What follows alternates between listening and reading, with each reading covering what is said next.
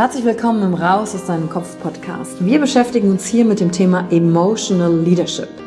Wir handeln aus zwei Gründen, weil wir etwas fühlen wollen oder weil wir etwas nicht fühlen wollen. Und deswegen gucken wir uns im Leadership drei Säulen an, weil Emotionen sind häufig für viele Menschen noch so ein sehr ungreifbares Thema. Die erste Säule ist die Wissenschaft. Wir gucken uns an, was passiert mit den Emotionen im Körper, was wollen sie uns sagen, welche Bedürfnisse erfüllen sie uns und was passiert dann vor allen Dingen auch im Gehirn? Jetzt kommt die zweite wichtige Säule, das Ich. Wie ist es für dich persönlich? Leadership ist persönlich. Es gibt nicht das, es gibt dich und wie du die Dinge siehst und fühlst und was zu dir passt. Denn jede und jeder ist einzigartig. Und die dritte Säule, es wird ja auch um Social Skills gehen. Wie gehen wir miteinander um? Verhalten, Kommunikationsskills, Führungsskills, Speaking Skills. Also alles, um das Wir, das Miteinander zu stärken. Und dazu gibt es eigene Folgen mit persönlichen Erfahrungen von mir und ich schaue aber auch anderen Menschen in ihren Kopf durch Interviews, um zu gucken, wie sie die Thematik für sich gemeistert haben. Und du bist hier richtig, wenn du dir selbst auf die Schliche kommen willst. Wenn du die Kraft deiner Emotionen für dich und nicht gegen dich nutzen möchtest. Und wenn du vielleicht so ein Gefühl hast, von da gibt's noch mehr für dich in dieser Welt. Egal, ob du Führungskraft bist oder nicht. Denn am Ende führen wir immer, unabhängig vom Titel. Emotional Leadership. Discover Emotions, the key to your energy.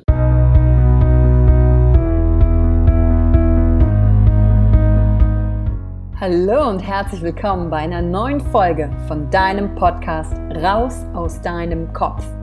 Hier holst du dir dein Wissen und deine Inspirationen rund um das Thema emotionale Intelligenz und Kompetenz. Danke fürs Einschalten. Viel Spaß mit der heutigen Folge.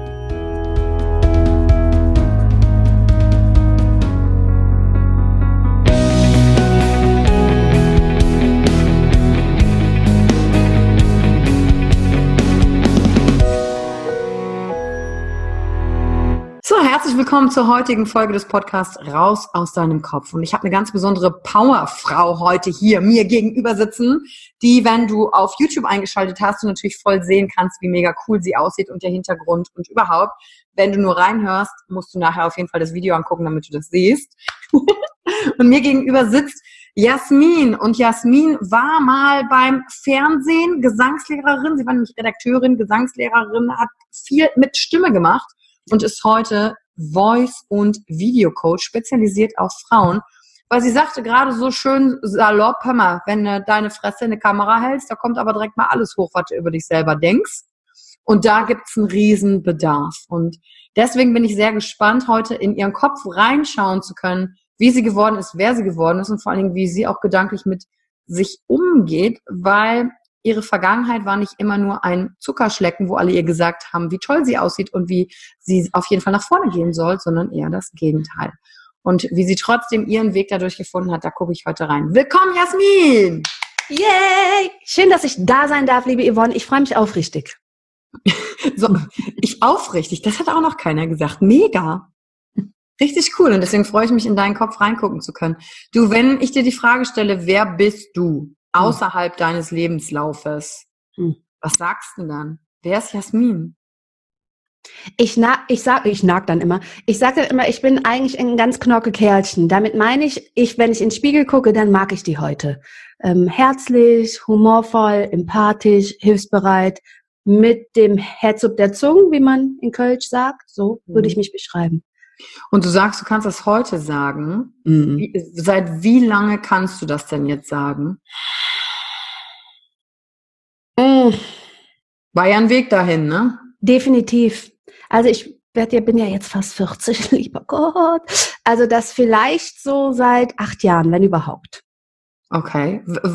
Was war vorher oder was hast du gemacht, dass du das jetzt endlich sagen kannst? Weil das ist ja jetzt auch das, was du mit anderen vor der, vor der Kamera halt machst, sie zu coachen. Ne? Also was ich für mich gemacht habe, ist, dass ich so selber nochmal alle Glaubenssätze, die mir so in den Kopf geschissen wurden, nochmal überprüft habe und mir das Gegenteil bewiesen habe. Also das mhm. habe ich wirklich so ganz mit, wie so Checklistenartig habe ich mir alles, was mir in dem Fall tatsächlich prima meine Mutter auch so äh, an den Kopf geworfen hat, habe ich einfach mal hingeschaut und habe einfach mal versucht, genau das Gegenteil dessen zu sein, von dem, was sie behauptet hat, was ich ähm, sowieso nie war. Aber ich habe es mir selbst nochmal ähm, auf intensive Art und Weise bewiesen. Wäre nicht nötig gewesen, aber damals brauchte ich das. Gab es da einen Auslöser für, wenn du sagst ungefähr seit acht Jahren, dann wird es irgendwann mit Anfang 30 oder so gewesen sein? Gab es einen Auslöser?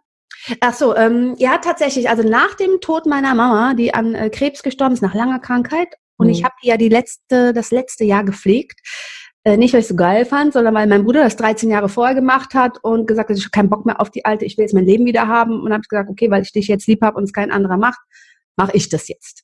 Ja. Und ich war ja vorher 15 Jahre hauptberufliche Sängerin, ja. Und äh, Stimme, Stimmung, das ist ja unmittelbar miteinander verbunden. Mhm. Und ich ähm, habe dann in eine Dysphonie gehabt. Das ist eine emotional bedingte Stimmstörung. Das heißt, der, das Organ ist völlig gesund, aber du kannst es nicht mehr benutzen, weil die Stimme keinen Bock zum Singen hat. Ganz platt gesagt. Aber ja? sprechen ging, nur singen geht. Alles. Ich hätte, ich physisch war ich auch in der Lage zu singen und ich habe auch noch gesungen, aber nicht mehr auf einem Niveau, wie ich das äh, ähm, gekannt habe und habe mich natürlich damals auch sehr darüber definiert. Und das war dann für mich echt so, dass ich sage, nee, das, also da, dafür kannst du Leuten kein Geld mehr abnehmen. Und alle von außen hat das gar niemand so empfunden. Das war mhm. alles äh, nur in meinem Kopf. Und dann bin ich eigentlich ursprünglich in eine Musikschule getrabt, um äh, Gesangunterricht zu nehmen und war innerhalb von vier Wochen Gesangsdozentin.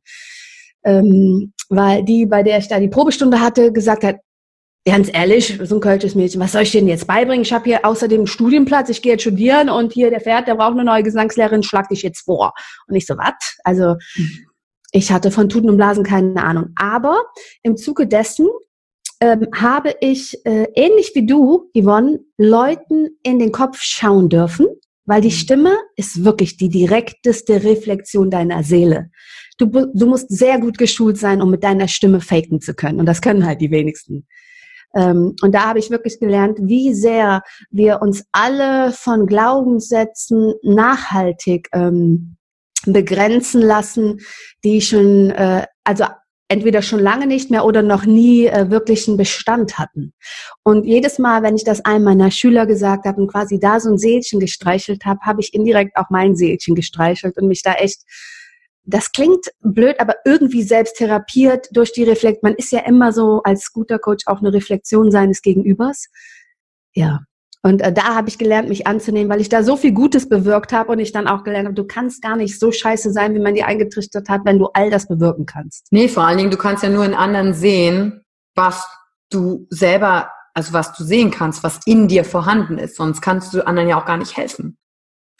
Ja, so habe ich das zum Beispiel damals überhaupt nicht sehen können. Also ich habe immer ganz viel in den anderen gesehen, hätte aber niemals gedacht, dass, dass das etwas ist, äh, was ich als Ressource in mir trage. Nee. Mhm. Was waren das so für Sachen, die du gesagt hast, ähm, womit du die Seele gestreichelt hast? Erinnerst du dich da noch an so Sachen? Ja, ganz ähm, häufig ist das ja so, dass äh, Gesangsschüler in eine Gesangsstunde kommen und sagen, ja, ich weiß, dass ich nicht singen kann, aber ich würde so gerne.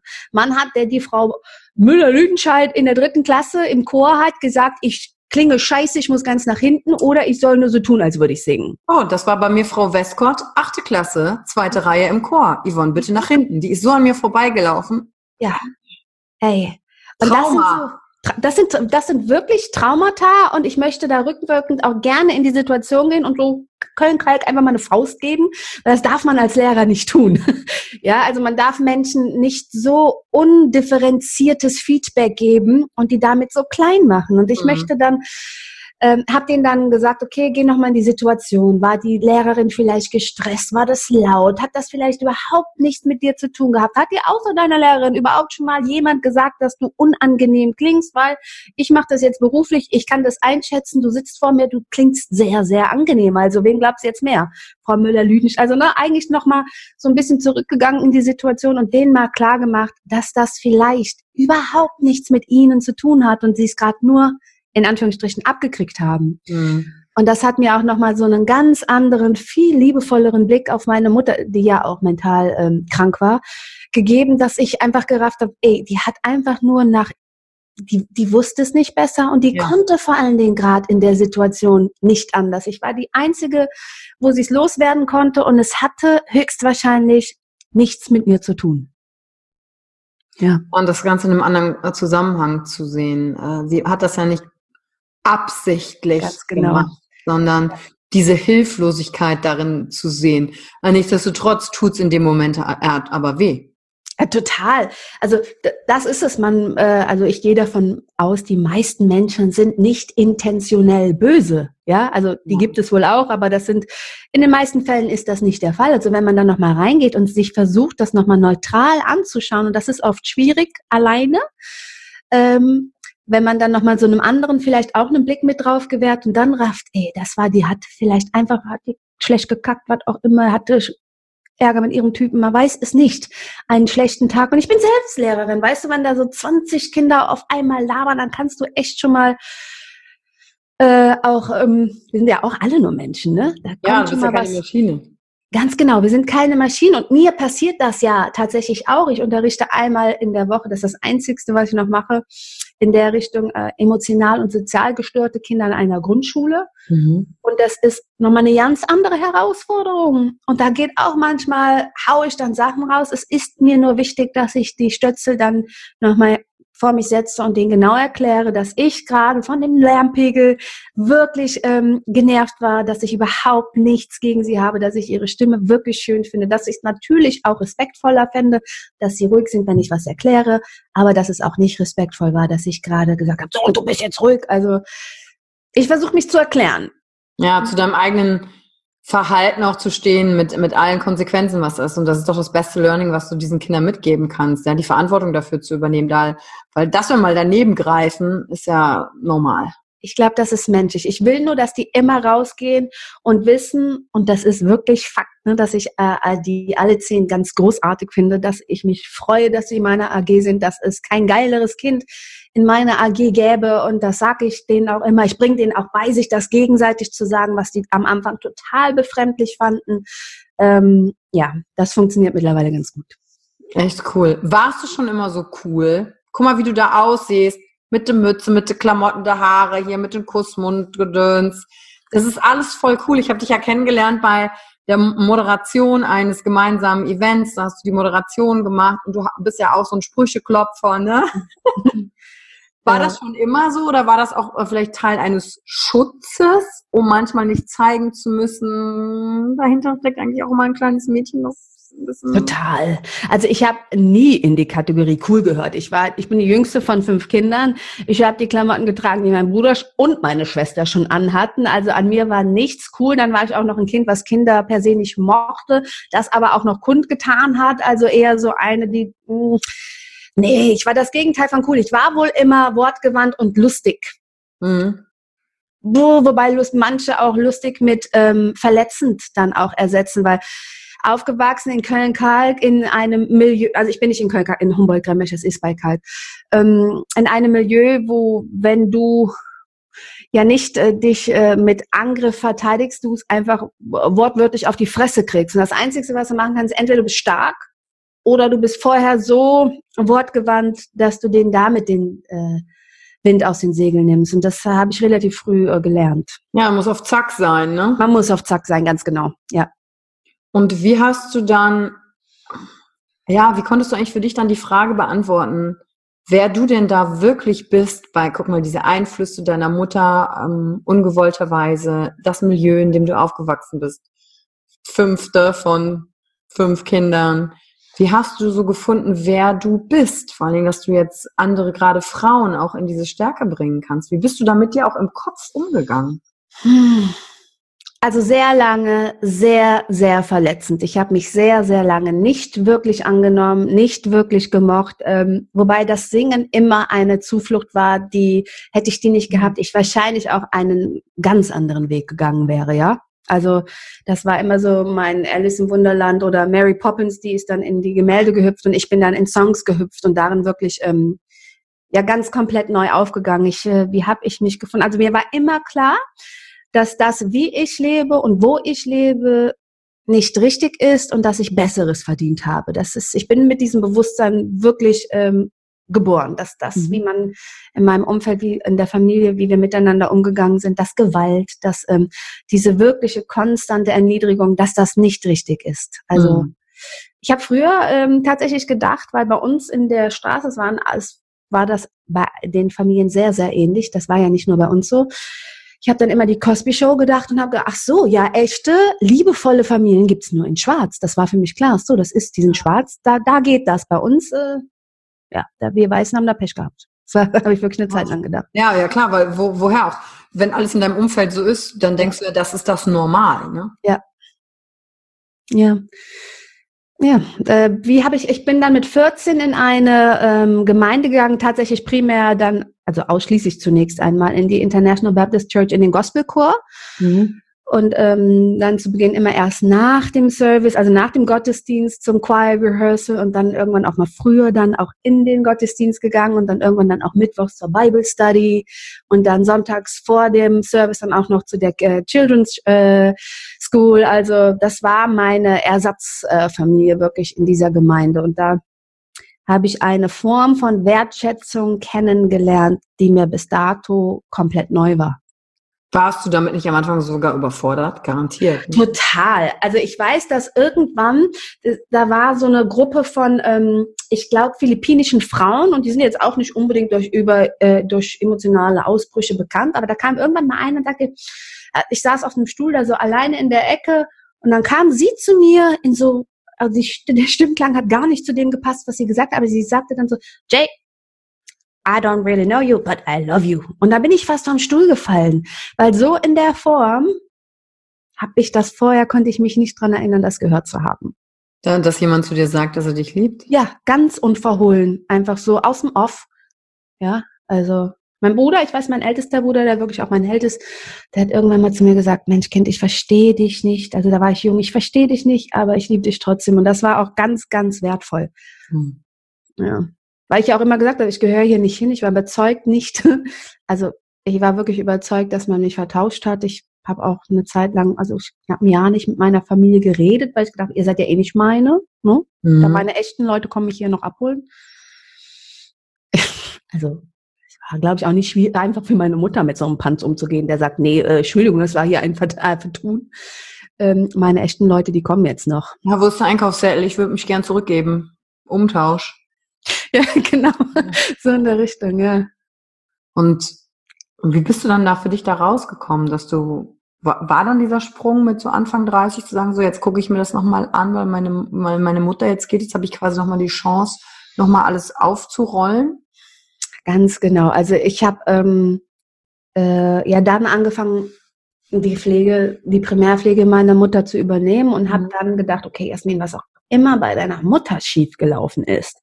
Fakt ist, solltest du jemals eine Tochter haben und du klärst das nicht mit der, wird das bei euch nicht besser sein. Das war mir so rational schon klar, aber dass dann emotional trotzdem jemand, der, ja auch viel, ähm, also ja, der dir auch viel Böses getan hat, dem gut zu sein, das war schon schwierig. Ich habe dann irgendwann gesagt, okay, sieh dir jetzt mal nicht als deine Mutter, sondern als eine alte, hilfebedürftige Frau. Und ich habe mhm. auch nicht Mama gesagt, ich habe mal Frau Aston gesagt. So, Frau Aston, jedet dir so. Also ich habe das, ähm, und das hat geholfen, diese Distanz zu schaffen und nicht zu sehen, äh, das jetzt nicht als diese Mutter, die hätte gut zu mir sein müssen. Und ja, die Erwartungshaltung, genau. die du an dich, an das Wort Mutter gehabt hättest. Genau. Mhm. Und sie war dann, hat sich echt so, sie war so dankbar dafür und hat das immer wieder gesagt und hat auch immer gesagt, ich kann dir gar nicht genug danken. Ich weiß, dass das nicht selbstverständlich ist und ich erwarte das nur von dir. Also das war, ich habe die ganz neu kennengelernt in diesem Jahr, komplett neu. Als Mensch. Und die war sogar lustig und die war auch cool irgendwie. Ähm, ja, also ich bin sehr, sehr, sehr glücklich, dass ich das gemacht habe und bin wirklich, wirklich im Frieden mit ihr auseinandergegangen und man will das kaum glauben, aber ähm, tatsächlich die letzten Worte, die wir uns gesagt haben, war, also ich bin irgendwie, ich bin rausgegangen aus dem Zimmer mhm. und bin dann, warum auch immer, nochmal zurück und habe gesagt, weißt du was, Mama, was auch nicht oft der Fall war, ich hab dich lieb. Und dann hat sie gesagt, ja, ich dich auch, mein Kind. Uch, krieg ich wieder die ganze Haut. ja.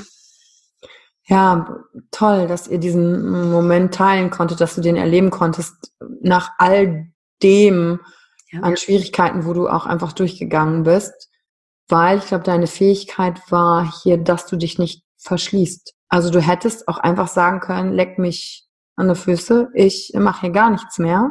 Ja.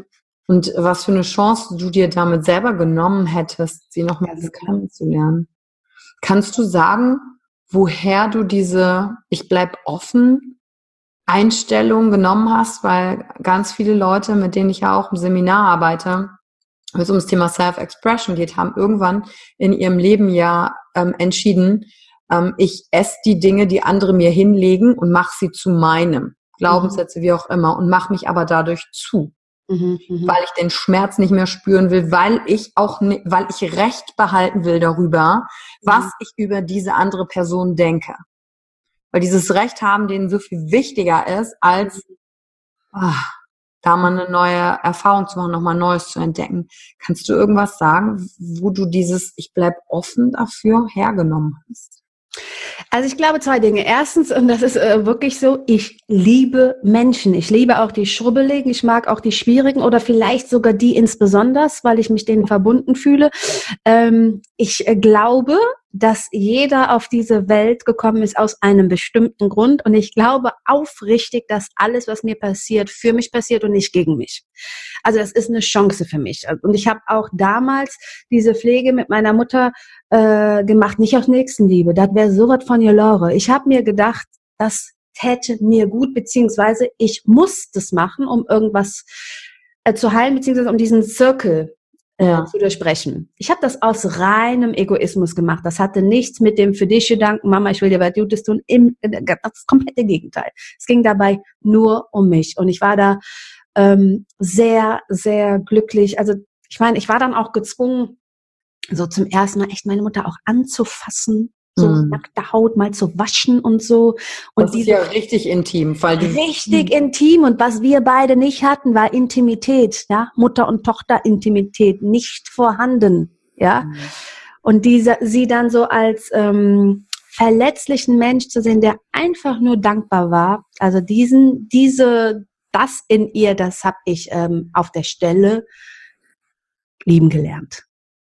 Mhm. Ja. Den Mensch, nicht die Mutter, den Mensch. Ja, den Mensch, zu Ja. sehen, was ist, nicht die Vorstellung davon. Genau. Ich glaube, das ist so, was mir den größten Schmerz bereitet hat, ist so, boah, wie schön wäre es gewesen, einen Vater zu haben, wie schön wäre es gewesen, eine Mutter zu haben, wie schön wäre es gewesen, Support zu haben. Ja, wie schön wäre das all gewesen, aber es ist ja nicht. Also es ist ja nur verpuffte Energie. Ja. Ja. Ja. Und Das deswegen finde ich, das schön, dass du das geteilt hast, weil ja ganz viele, die zuhören, denen das ähnlich geht und die vielleicht rational ja wissen und verstehen, okay, ich muss was machen, ich muss das Leben für mich betrachten, ich gebe mich, aber trotzdem das rational zu verstehen, aber ja dann auch entsprechend zu handeln und das Mhm. wirklich zuzulassen und von dieser Story, dieses wäre so schön loszulassen, das ist ja dann nochmal ein anderer Schritt. Ja, ich glaube aber tatsächlich die Tatsache, dass ich gesungen habe.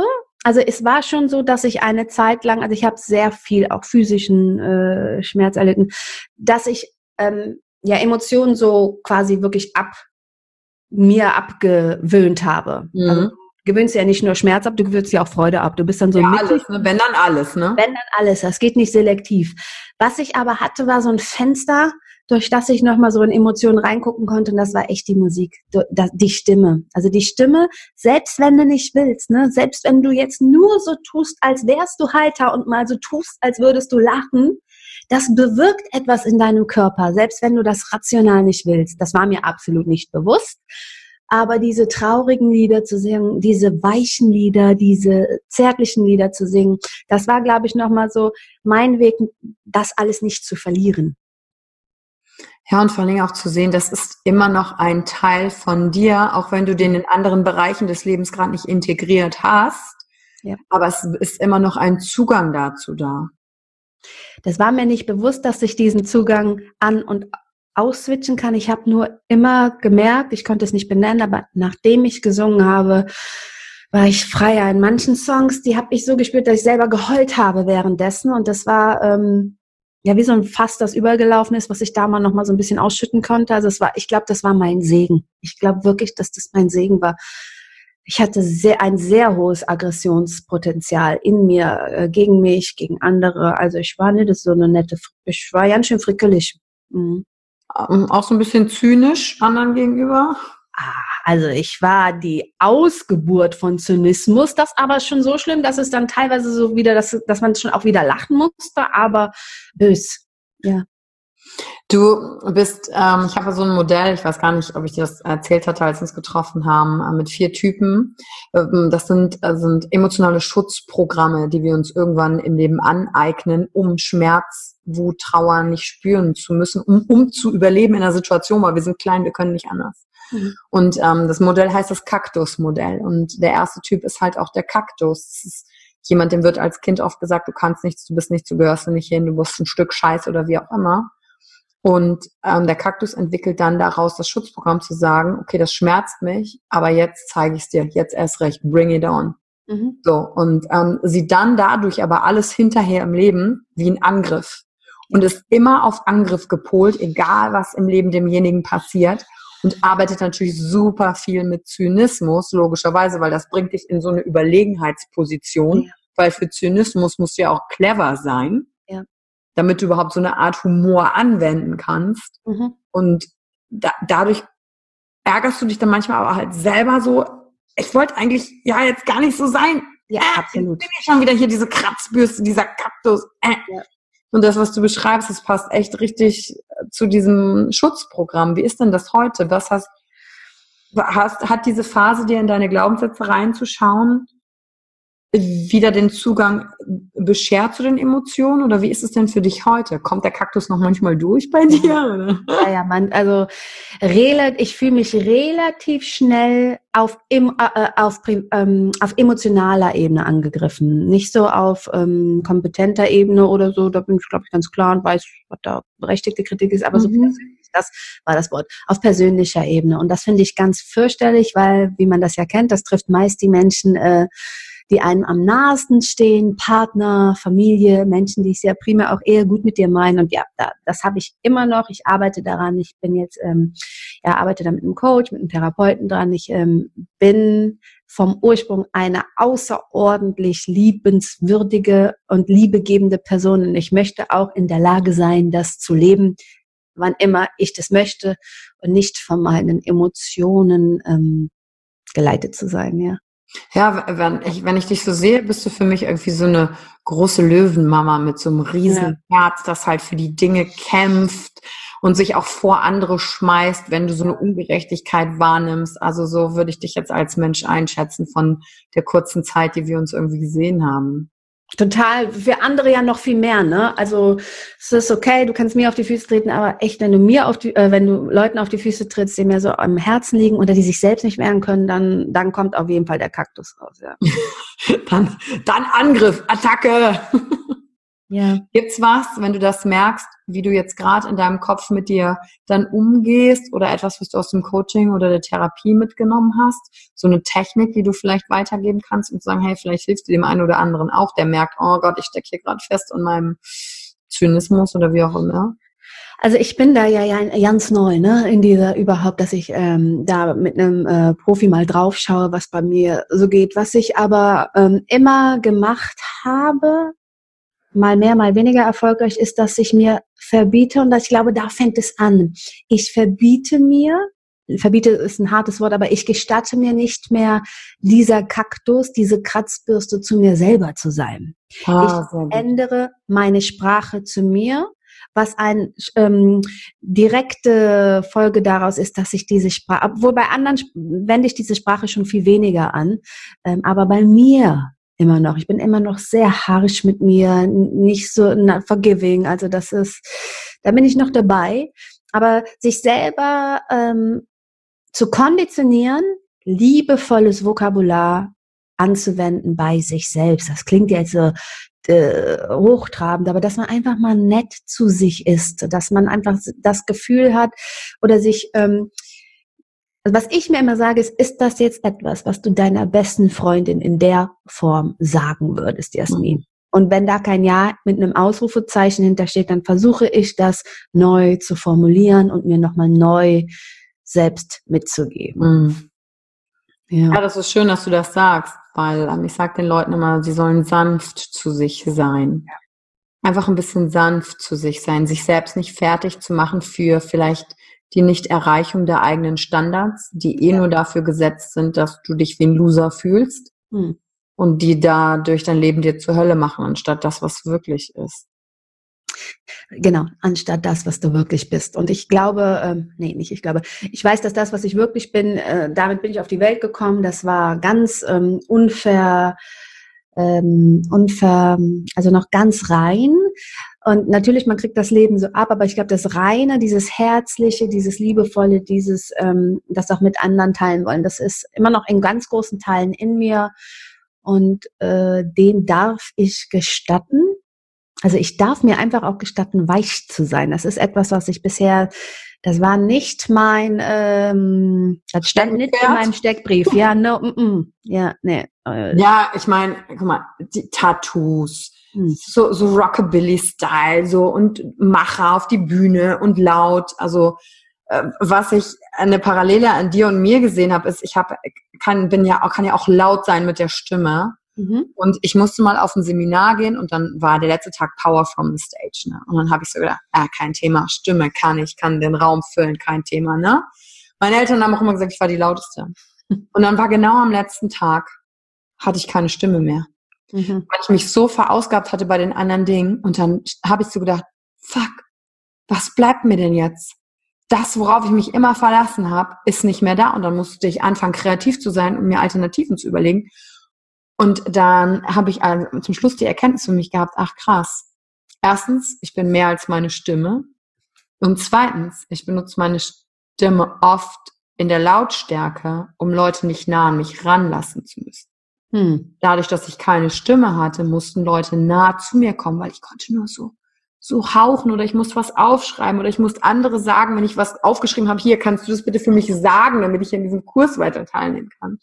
Das heißt, ich musste von dieser Härte im Prinzip ablassen und da andere aktiv nach Hilfe fragen. Und dann habe ich im Endeffekt gedacht, wie geil, dass ich meine Stimme nicht haben konnte, weil hm. sonst hätte ich diese Seite an mir nicht kennengelernt. Und da sehe ich so eine Parallele in uns beiden mit, äh, wie benutze ich Stimme, mache ich Dinge alleine, lass auch eine weichere Seite zu.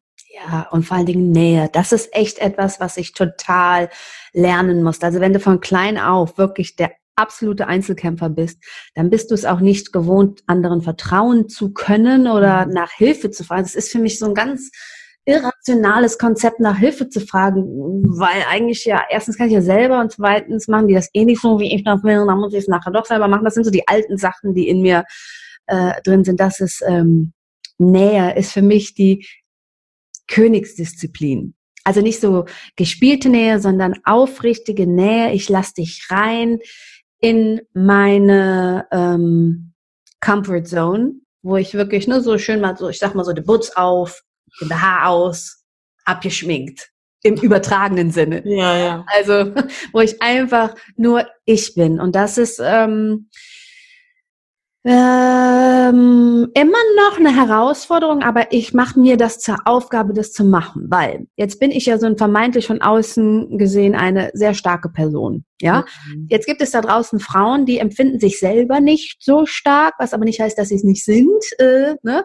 Wenn ich bin dann in der Hoffnung, ähm, dass wenn ich sage, du, das fällt mir schwer, das ist für mich nicht die Norm, ja, das mache ich nicht easy peasy Japanesey, äh, dass die sich auch ähm, selber ähm, ja selber den Raum geben, das A nicht sofort können zu müssen, mhm. B dass das Überwindung bedarf und ähm, C, dass es nicht, das, das muss nicht natürlich einfach sein. Manche Dinge muss man wieder erlernen.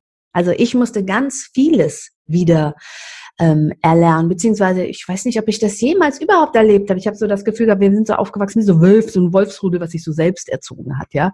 Mhm. Ähm, und ich durfte dann im Nachhinein all diese sozialen Verhaltensregeln erlernen, die ich teilweise auch für völlig Bullshit empfunden habe. So, wieso muss ich jetzt gucken, was die ganzen anderen Weiber gut finden, um dann zu wissen, dass ich auch gut bin? Also es ist eins, das habe ich einfach nicht mitgemacht. Das ist auch, ist auch positiv, wenn man so ein bisschen assi aufwächst. Ich war ja eh außerhalb der sozialen Norm. Dieses, dass ich jetzt allen gefallen muss, habe ich noch nie gehabt. Ja, dieses, was denken die anderen Dinge, da bist du drüber, weil das gab's einfach nicht, ne? I don't give a shit, die fanden mich eh alle scheiße. Also diesen Gedanken habe ich nie gehabt. So, was denken die jetzt, wenn ich da auf eine Bühne gehe?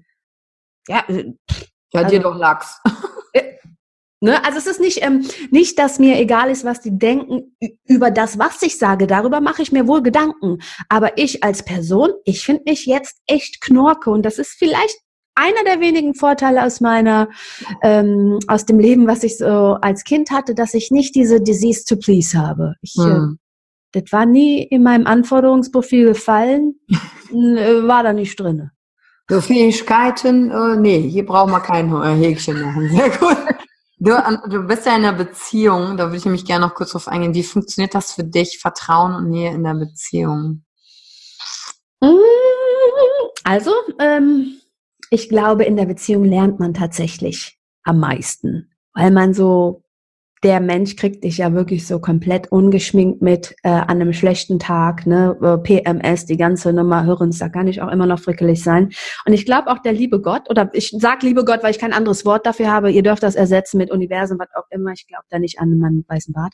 Aber es gibt irgendein Konzept da oben, was mir genau die Lektionen vor die Nase gesetzt hat, die es bedarf, damit ich zu dem Menschen heranwachsen kann, mhm. von dem er glaubt, dass ich da sowieso bin. Also dass ich in meine Schuhe, die mir jetzt noch zu groß sind, irgendwann auch reinpasse.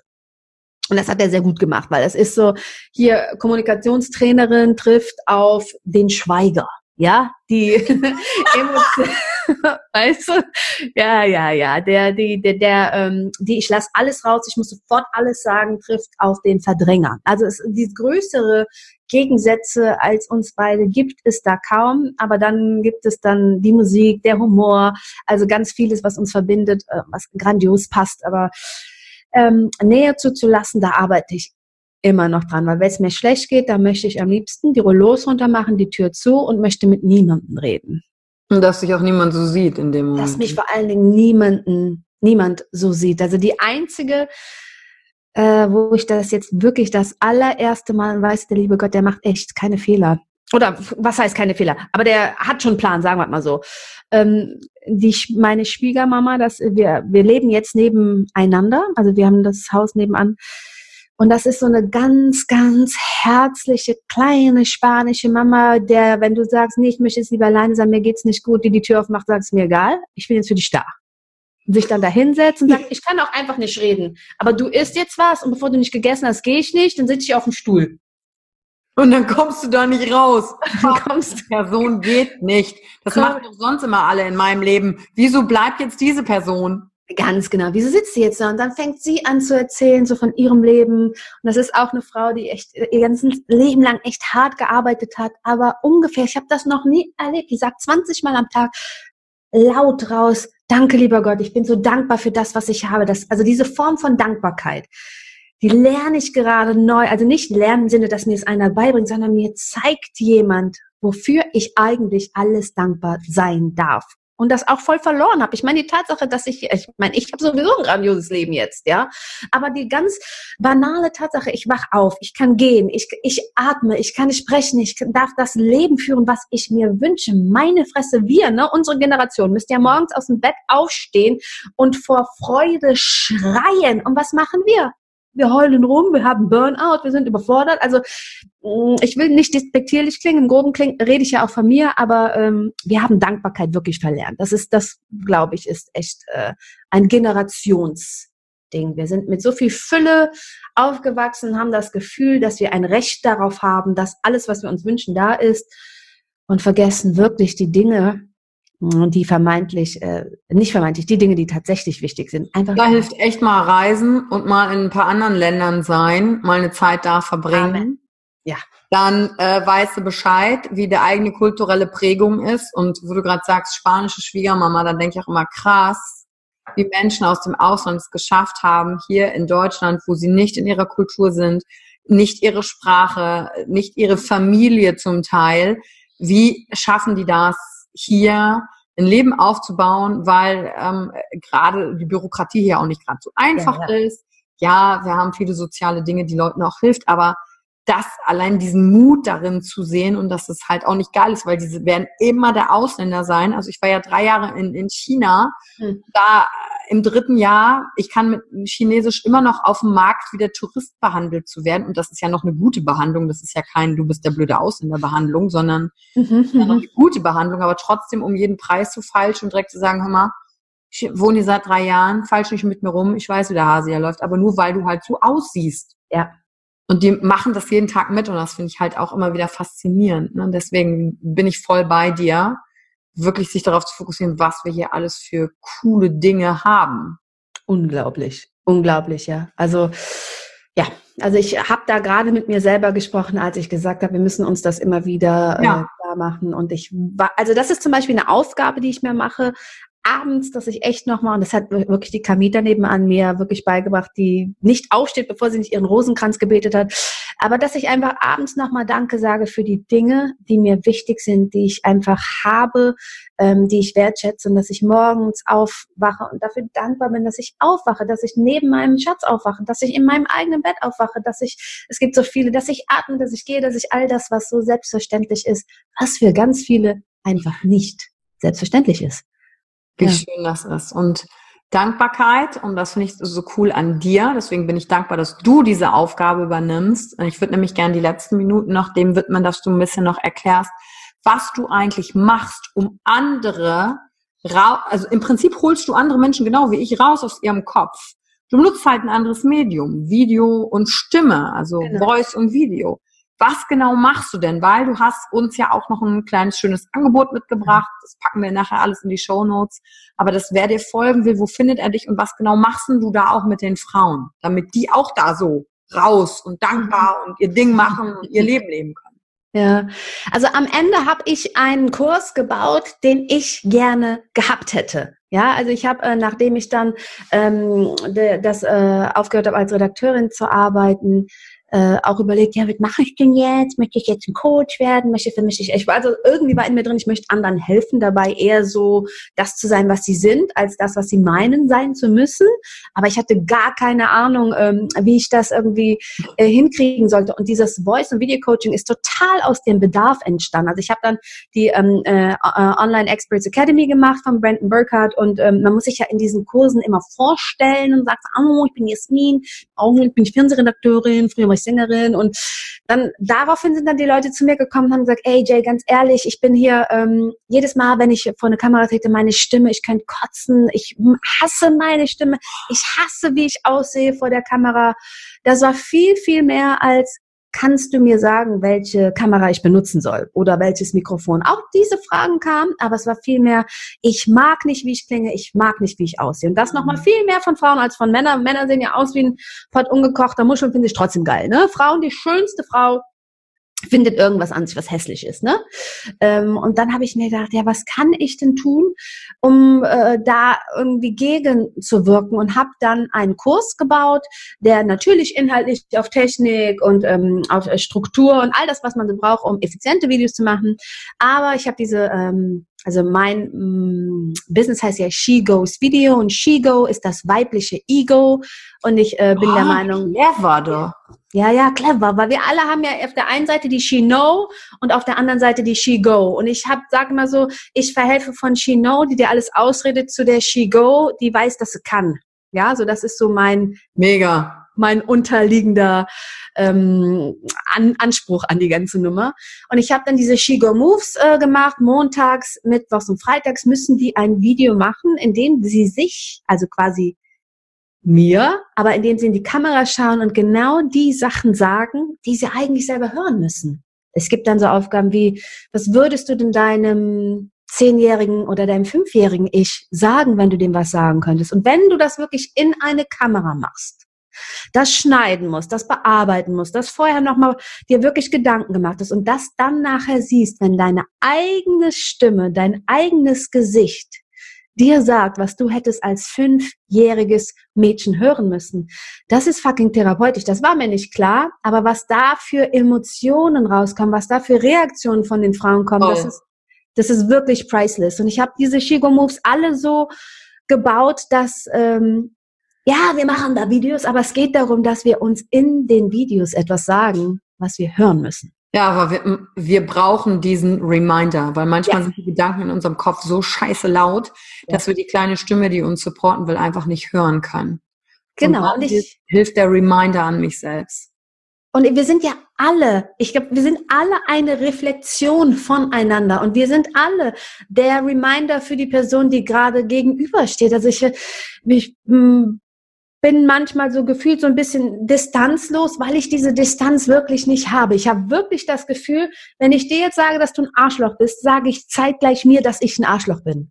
Mhm. Und wenn ich dir sage, schön, dass du da bist, das, was du gerade gemacht hast, grandios, ich habe das Herz darin gespürt, ich habe die Vorbereitung gesehen, ähm, gemerkt, das ist alles angekommen, dann krieg ich das auch äh, zurück. Also es ist, also es, wir sind alle eins. Das klingt immer so pathetisch, aber ich hatte wirklich einen, ähm, ja, ein Erlebnis, was, was mir das so klar gemacht hat und seitdem spüre ich das mehr denn je in in jeder Faser und es ist, ähm, es kommt vor, dass ich fremde Menschen einfach anlabe und sage, du siehst aus, jetzt brauchst du eine Umarmung, ich gebe dem eine Umarmung. Vielleicht habe ich dann gerade eine Umarmung gebraucht, aber we are one, weißt du, das ist, das ist, also ich, also ich, ich spüre das einfach so. Schön, das erinnert mich so daran. Wir haben letztens ähm, zum Valentinstag eine Free Hugs Aktion auf der Domplatte gemacht. Geil, ja. Ein paar Leute organisiert, Schilder gebaut, Free Hugs. Wie schön das war, diese älteren Damen auch zu, oh. die sich so schick gemacht hatten und dann sagten, ja, ihr seid die Ersten, die mich irgendwie umarmen heute und so. Und dann andere so zu sehen, die uns anbrüllen und schreien, Kommerz! Da habe ich gedacht, krass, du konntest uns gar nicht sehen, weil du so in deinem Kopf bist, das Kommerz eigentlich würde dir eine Umarmung total gut tun. Und deswegen, es hat mich daran gerade daran erinnert, dein Kurs klingt mega, mega, mega gut. Also wer jetzt zuhört und sagt, ich, das klingt, als bräuchte ich das, klickt einfach unten in die Show Notes, klickt euch bei Jay rein. Und natürlich auf Facebook und auf Instagram, die ganzen Sachen sind da auch. Du, mich würde aber noch interessieren, was würdest du denn deiner jüngeren Jay sagen, wenn du die treffen würdest? Was ist denn das? Du bist okay. Du bist nicht bösartig und du bist vor allen Dingen ganz, ganz richtig da, wo du bist. Und irgendwann passen dir deine Schuhe. Schön. Ich habe gerade so dieses Bild von kleinen Mädchen, die in den großen Schuhen immer laufen von der Mama mit Stöckelschuhen und dann denken, das ist alles noch so wackelig und es geht irgendwie nicht. Ganz genau so unsicher und sehr und also der, der wichtigste Satz, den ich gerade vergessen habe, du bist geliebt ja, von wem auch immer, du wirst auf jeden Fall geliebt und auf jeden Fall auch von dir selbst, auch wenn dir das in der Sekunde noch nicht klar ist. Sehr schön. Zum Abschluss habe ich noch drei Sätze, die ich beginne und die du gerne ganz spontan beenden kannst. Okay, bist du bereit? Yes, ma'am. okay, Frage Nummer eins oder Satz Nummer eins. Das Mutigste, das ich je getan habe, ist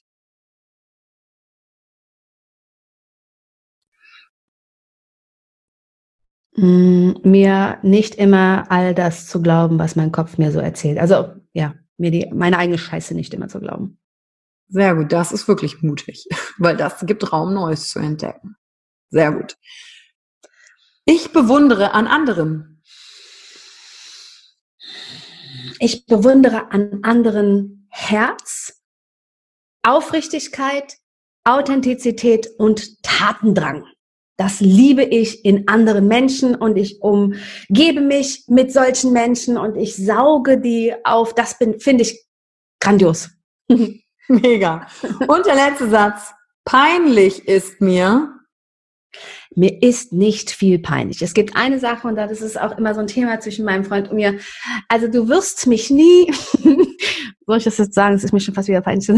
Also du wirst mich nie furzen hören und ich werde auch niemals kacken, wenn ich weiß, dass neben mir einer in der Toilette ist. Also jetzt auf öffentlichen Klos. Das ist mir total peinlich. Der, guck mal, man sieht das nicht, aber ich werde gerade total rot. Allein darüber zu reden ist mir peinlich. Ansonsten, ähm, ja, nicht allzu viel.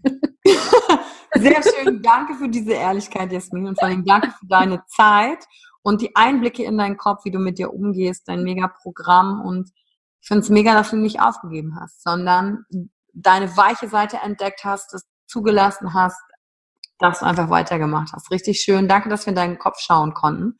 Und wenn dir die heutige Folge gefallen hat, dann lass doch auf jeden Fall eine Bewertung da. Ist ja klar, fünf Sterne Minimum, ja, weil auf wir jeden Sterne Deluxe Frauen, ist ja logisch. Genau. Und auch, was hast du mitgenommen an Inspiration von der heutigen Folge? War es vielleicht ein Satz, den Jasmin gesagt hat, wo du sagst, boah, der hat in mir was bewegt, das ist für uns auch immer interessant. Mhm. Danke fürs Reinhören und bis zur nächsten Folge. Adios. Tschüss. Danke für die Zeit, die du dir heute genommen hast, um dieser Folge zuzuhören. Damit hast du wieder etwas für dich getan, das dir niemand nehmen kann. Und wenn dir etwas aus dem Podcast gefallen hat, bewerte ihn gerne und teile ihn mit anderen Menschen, die dadurch auch wachsen können. Wenn du Fragen hast oder dir eine Folge zu einem bestimmten Thema wünschst, schreib mir auf Instagram oder Facebook. Ich freue mich von dir zu hören. Deine Yvonne. Danke, dass du dir heute die Zeit genommen hast, reinzuhören. Die Folge hat dir gefallen? Dann lass mir doch eine Bewertung da. Schreib mir auf Instagram auch, wenn du einen Wunsch für eine eigene Folge hast. Und teile die Folge mit jemandem, der dir wichtig ist, wo du denkst, ha, der oder sie könnte davon profitieren. Und wenn du mehr zum Thema Emotional Leadership wissen möchtest, folge einfach den Links in den Show Notes. Ein Einstieg in unsere Welt der Emotionen könnte für dich auch die Emotion Entdeckertour sein. Ich freue mich auf dich und ganz besonders, dass du hier bist.